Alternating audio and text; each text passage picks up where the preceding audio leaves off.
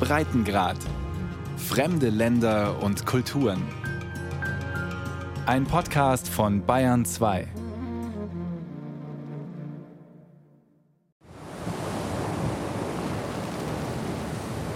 De zee zingt langs de kust, haar lied danst met getijn.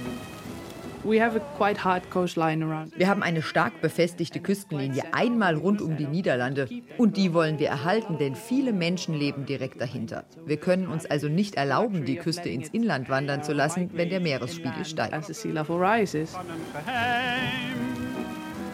dat zoveel schoonheid biedt de zee. Sometimes I compare it with a ship on sea, and you see in the distance a big ice shelf. Manchmal vergleiche ich es mit einem Schiff auf hoher See. In der Ferne siehst du schon den großen Eisberg. Du weißt, irgendwann muss ich gegensteuern. Lieber sofort oder habe ich noch etwas Zeit? So ist das auch mit den Deichen und dem Meeresspiegel. Wir müssen heute schon über die Zukunft nachdenken. And uh, we have to learn about today. De zee. We hebben eh, heel veel bezoekers gehad. Es sind sehr viele Besucher hier gewesen, aus Myanmar, Vietnam, den Vereinigten Staaten, Neuseeland, aber auch viele aus Europa, England zum Beispiel, Deutschland, Belgien oder auch aus Israel. Sie alle wollen wissen, Bauen mit der Natur, ist das ein Konzept, das wir auch an unseren Küsten umsetzen können?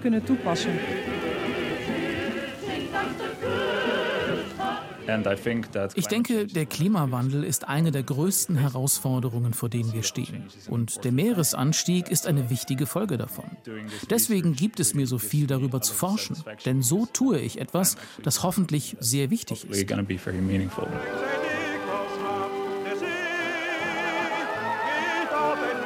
Leben mit dem Wasser. Kein Volk in Europa hat das so sehr verinnerlicht wie die Niederlande.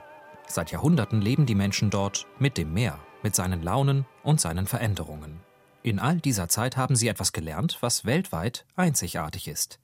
Es gibt ein niederländisches Wort dafür. Die Menschen bezeichnen sich selbst als Waterbauer, die, die mit dem Wasser bauen.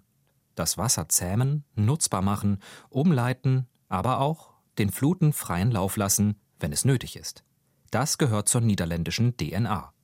Eine Eigenschaft, die dem Land vor allem im 21. Jahrhundert helfen könnte. Denn der Klimawandel ist hier eine reale Bedrohung. Deshalb wird längst gegengesteuert. Mit neuen Ideen, kreativen Lösungen und zukunftsfesten Konzepten. Überall im Land gibt es Menschen, die sich mit dem Klimawandel und seinen Folgen beschäftigen. Und Initiativen, von denen die ganze Welt lernen kann.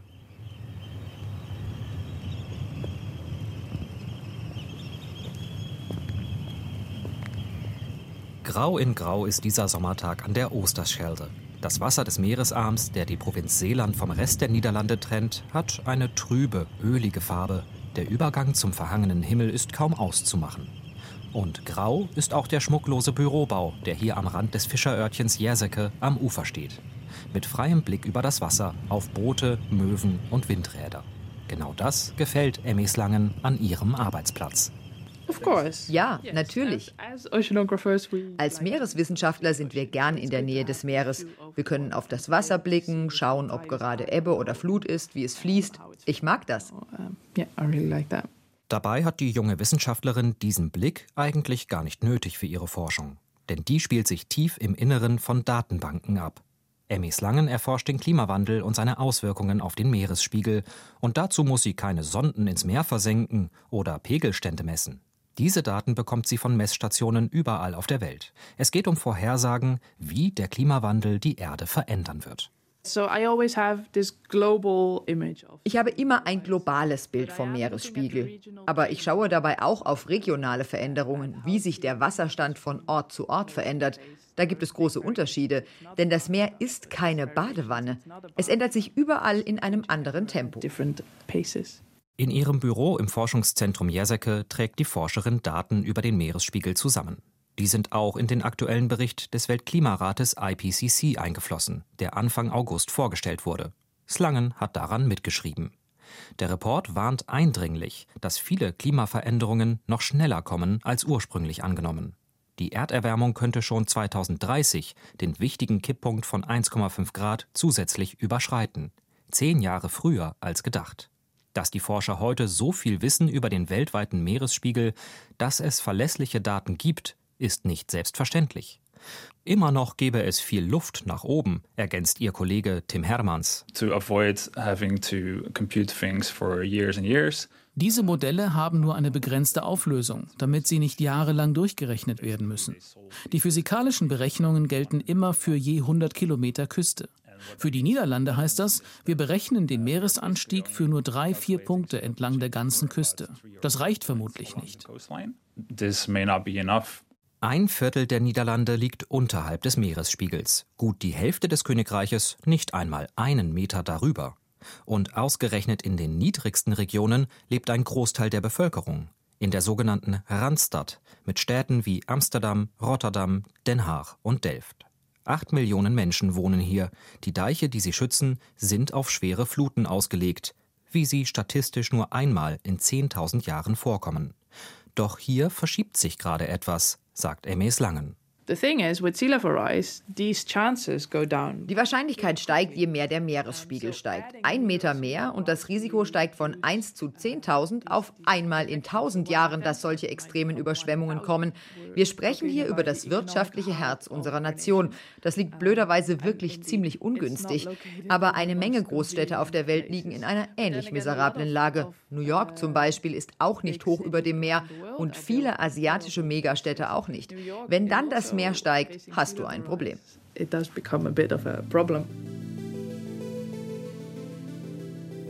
Die Niederlande schützen sich mit einem beispiellosen System aus Deichen, Dämmen, Fluttoren und Schleusen.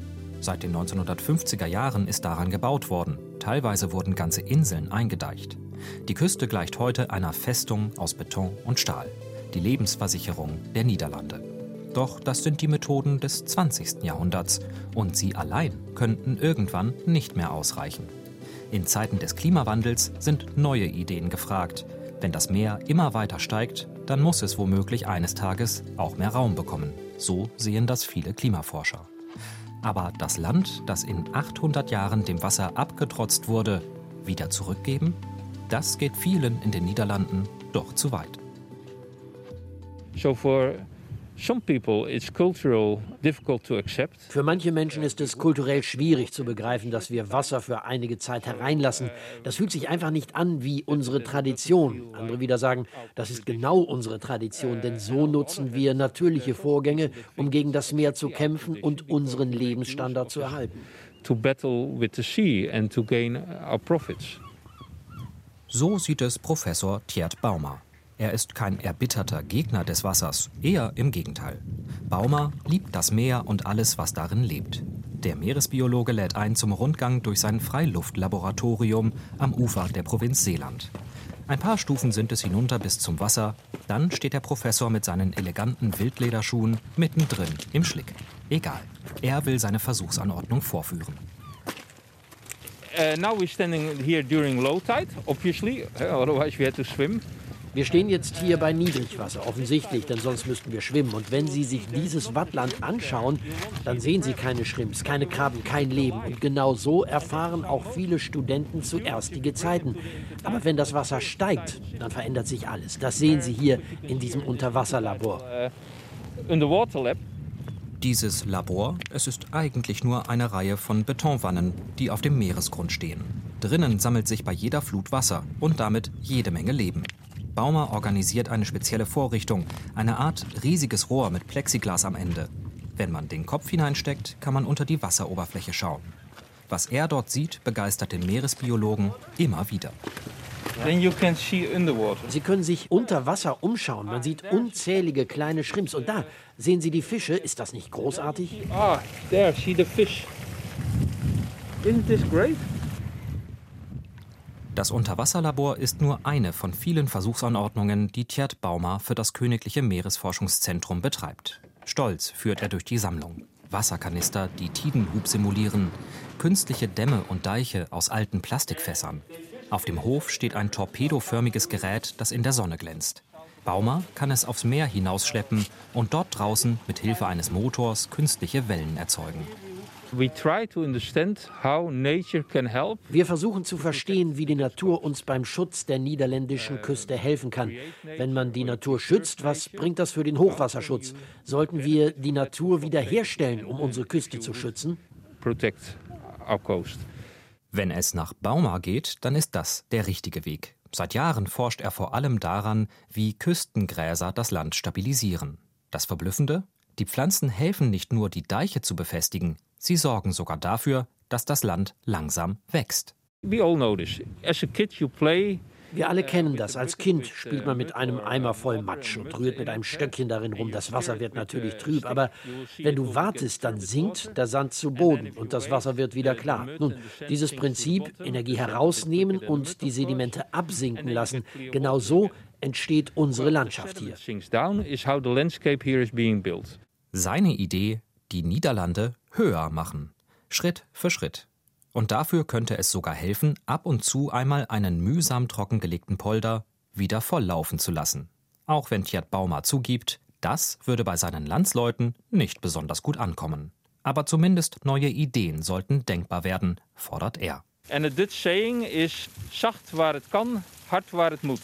Sanft, wo es geht, stark, wo es muss. Das ist ein niederländisches Sprichwort. Und das heißt, wo wir mit natürlichen Lösungen etwas erreichen können, sollten wir es versuchen. Nicht überall müssen wir robust vorgehen, etwa mit massenweise Beton. Constructions, eh? concrete, we mean.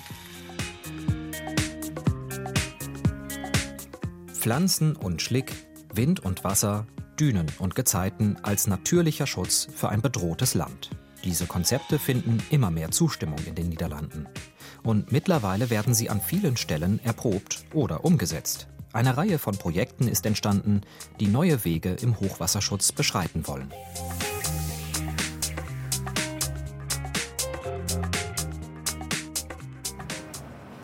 Eines dieser Projekte lässt sich bei Kijkduin besichtigen, einem Strandabschnitt vor Den Haag. Carola van Gelder lädt ein zum Spaziergang über Dünen und Sand.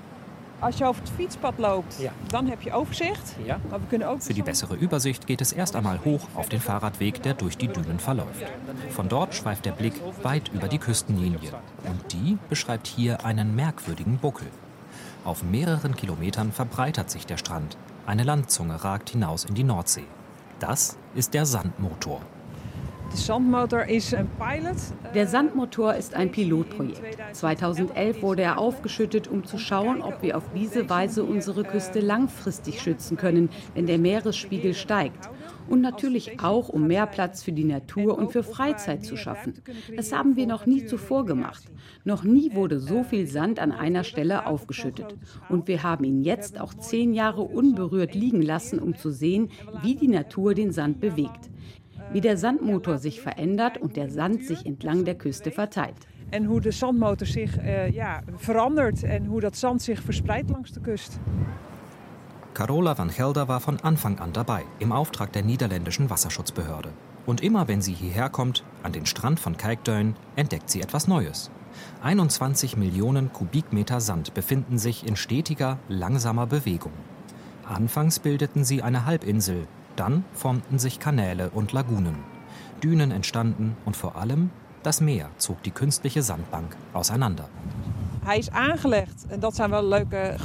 Als wir sie angelegt haben, und das sind wirklich spannende Zahlen, da war die Sandbank zweieinhalb Kilometer lang.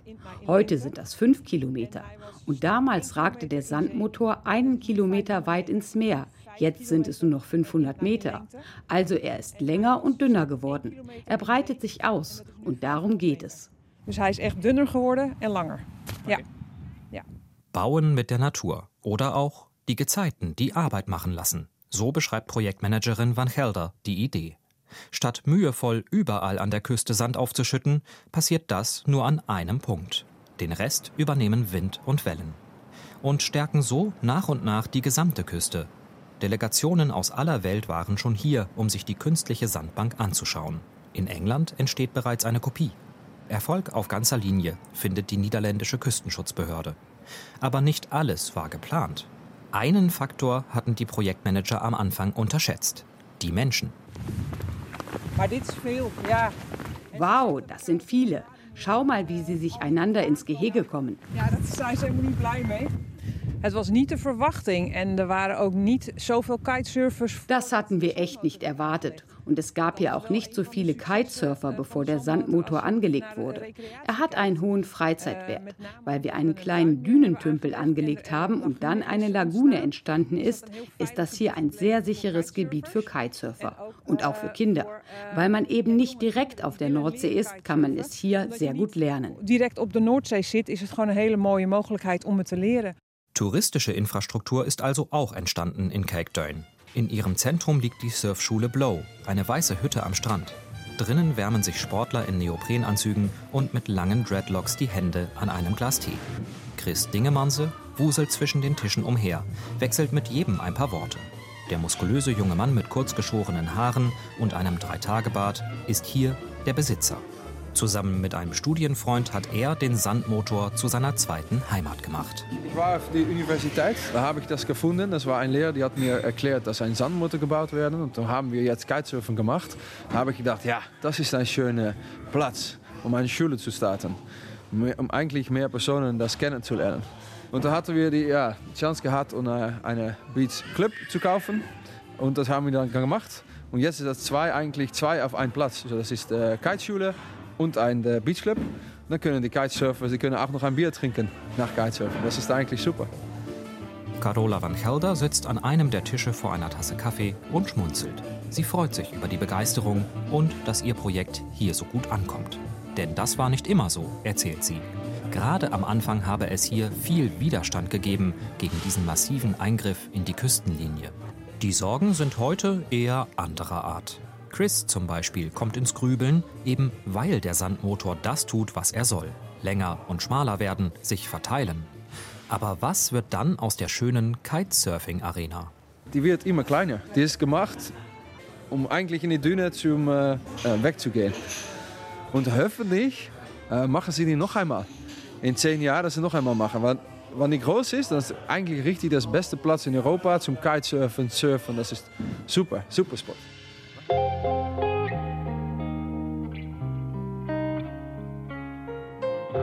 Hochwasserschutz kann so schön sein. Diese Erkenntnis setzt sich gerade an vielen Orten in den Niederlanden durch. Ein netter Nebeneffekt. Auf keinen Fall sollte dabei aber in Vergessenheit geraten, worum es eigentlich geht. Die Abwendung realer Gefahren. Denn das Wasser kann schnell da sein, auch an Orten, wo es niemand erwartet hat.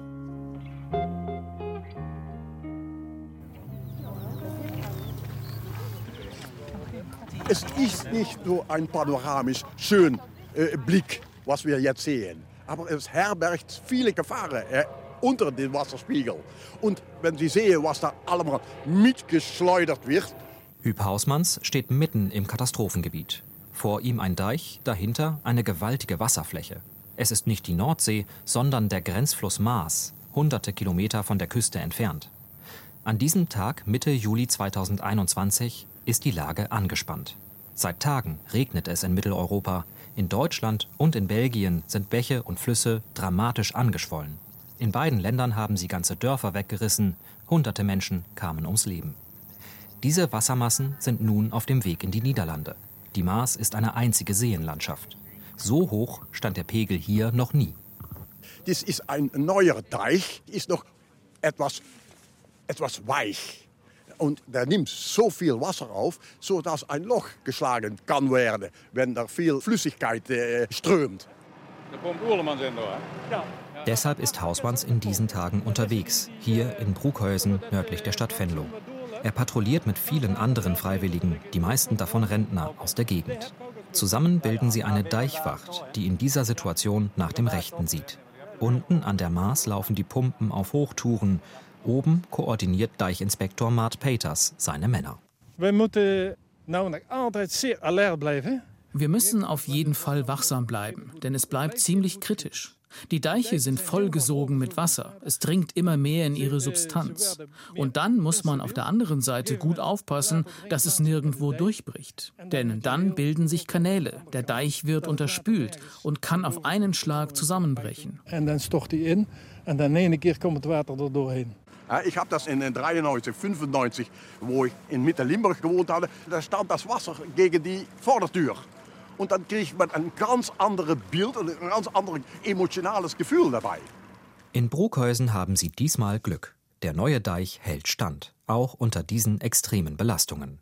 Denn er ist von vornherein mit Blick auf den Klimawandel angelegt worden, höher und breiter als vorher. Die Region hat aus früheren Überflutungen gelernt. Wo einmal Häuser standen, sind nun Überflutungsgebiete, erklärt Mart Peters. In 95 moest toen rap, rap, rap moesten alle, alle dijken aangelegd. Nach der Flut 1995 wurden hier schnell, schnell alle Deiche angelegt. Damals waren sie viel niedriger und von der Qualität will ich gar nicht sprechen. Erst einmal hat man nur die Mindeststandards erfüllt. Aber inzwischen gehen wir weit darüber hinaus, schaffen Platz für die Deiche. Hier haben sie alles getan, damit es breiter wird und die Maas Raum hat, um überzulaufen. Die Bilanz spricht für sich. Anders als die Nachbarländer werden die Niederlande nach dieser Flutkatastrophe keine Opfer zu beklagen haben. Die Zerstörungen halten sich in Grenzen. Fast alle Deiche entlang der Maas bleiben intakt. Diesmal hat das Maasland dem Klimawandel getrotzt. Darauf ausruhen dürfe man sich aber nicht. Wij zijn uh, ja, de, de waterbouwers, hè? de waterbouwers, de echte waterbouwers. Wir sind die Wasserbauer. Das sind wir Niederländer, die echten Wasserbauer. Wir haben immer gedacht, wir können die Fluten so lenken, wie wir das wollen. Aber jetzt holt uns die Natur ein. Durch die Umweltveränderungen bekommen wir immer mehr Wasser in immer kürzerer Zeit ab. Und du kannst kaum etwas dagegen tun. Wenn man sich anschaut, was in Belgien und Deutschland passiert ist, das sind solche Wassermassen, da hält nicht viel stand. Und dann hilft möglicherweise nur noch laufen lassen, dem Wasser Platz geben auch dafür sind die Niederlande bereits heute besser gerüstet als viele Nachbarländer. Die Erfahrung hat sich ausgezahlt und das macht die Menschen selbstbewusst. Egal ob auf dem Sandmotor bei Cakedale, im Labor auf Seeland oder bei der Deichbegehung an der Maas. Überall versprühen die Menschen Zuversicht und Stolz. Wir Niederländer, wir können das. Dieser Unterton schwingt in allen Gesprächen mit. Und wir steuern rechtzeitig um, damit unser Land auch dem Klimawandel standhält. Wir erforschen neue Wege, um die Zukunft zu sichern. Carola van Gelder, die Projektmanagerin bei der Wasserschutzbehörde, sagt es so. Was wir hier verwirklicht haben und was wir davon gelernt haben, das wird bereits angewandt in unserem eigenen Küstenschutz. Das wollen wir stetig ausbauen. Und wer weiß, vielleicht sagen wir in ein paar Jahren, hey, da ist noch ein Küstenabschnitt, wo wir viel Sand brauchen, aber auch etwas für die Natur tun. Und dann könnten wir auch dort wieder das Sandmotorkonzept umsetzen. Äh, Viele Niederländer hat sie auf ihrer Seite. Das Notwendige mit dem Schönen verbinden, in Cakedön funktioniert es bereits. Chris von der Surfschule Blow sagt, bei seinen Besuchern beobachtet er immer wieder, wie faszinierend Bauen mit der Natur sein kann. Viele Leute werden hier ganz äh, blei. Es ist glücklich, ja, eigentlich sehr glücklich hier. Auch Meeresbiologe Tjerd Baumer wünscht sich, dass mehr mit der Natur gebaut wird, aber nur in Ergänzung zu den Dämmen und Sperrwerken. Denn die würden das Rückgrat des niederländischen Küstenschutzes bleiben, die Lebensversicherung. Die Deiche werden immer da sein, die werden wir niemals los. Es wäre eine Illusion zu sagen, wir beschützen unser Land ausschließlich mit Hilfe von Salzmarschen. Aber vielleicht kann ein natürlicher Puffer ein zusätzliches Bollwerk sein, wenn der Meeresspiegel steigt. Auf jeden Fall werde es höchste Zeit, innovativ zu werden. Das sagt auch Klimaforscherin Emis Langen. Politische Forderungen könne sie zwar nicht stellen, nur wissenschaftliche Erkenntnisse anbieten. Wenn sie sich etwas wünschen könnte, dann, dass der Rest der Welt aufwacht, aktiv wird und sich dabei auch ein paar Ideen in ihrem Land abschaut. Well, I guess the Netherlands is ich glaube, die Niederlande haben sich schon immer für den Meeresspiegel interessiert, eben weil wir historisch schon immer gegen das Wasser angekämpft haben. Allerdings scheint es so, als brauche es erst ein Desaster, bevor die Politik reagiert. Ich hoffe sehr, dass wir dieses Mal nicht auf die nächste Katastrophe warten, bevor wieder etwas passiert. I hope we don't need another disaster before action is taken again.